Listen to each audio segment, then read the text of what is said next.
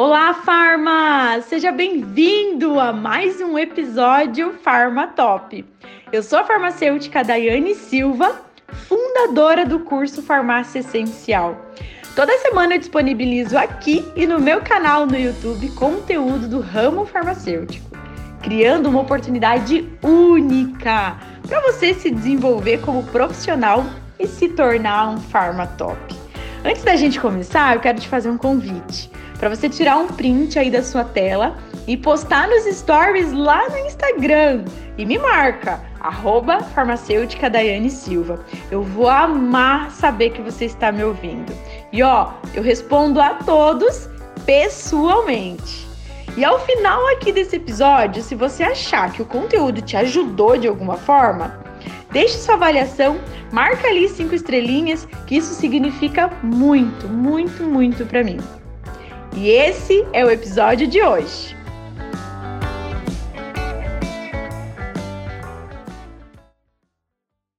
Farma, você está aí na farmácia trabalhando bem tranquilo, de repente chega uma prescrição para você. E você vai fazer a dispensação quando confere a receita, vê que lá está prescrito um antibiótico para uso prolongado. E aí, a pergunta é: você sabe quais são os passos para você fazer a dispensação desse medicamento?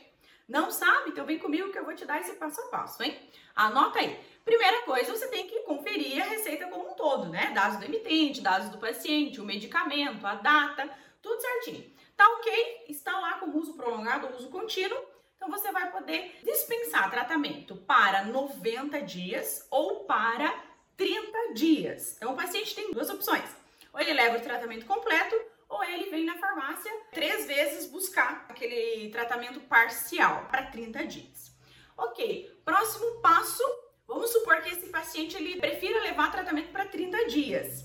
Você vai pegar essa receita, a segunda via, que é a receita que tem que ficar retida na farmácia, você vai carimbar a receita, colocar todos os dados, como manda o figurino, não vou entrar em detalhes aqui, que você sabe o que é que tem que ser feito, né? E aí, você vai reter essa segunda via, certo? Na próxima vez que o paciente voltar no estabelecimento para fazer a compra desse medicamento, você vai fazer a mesma coisa, ele vai estar com a primeira via.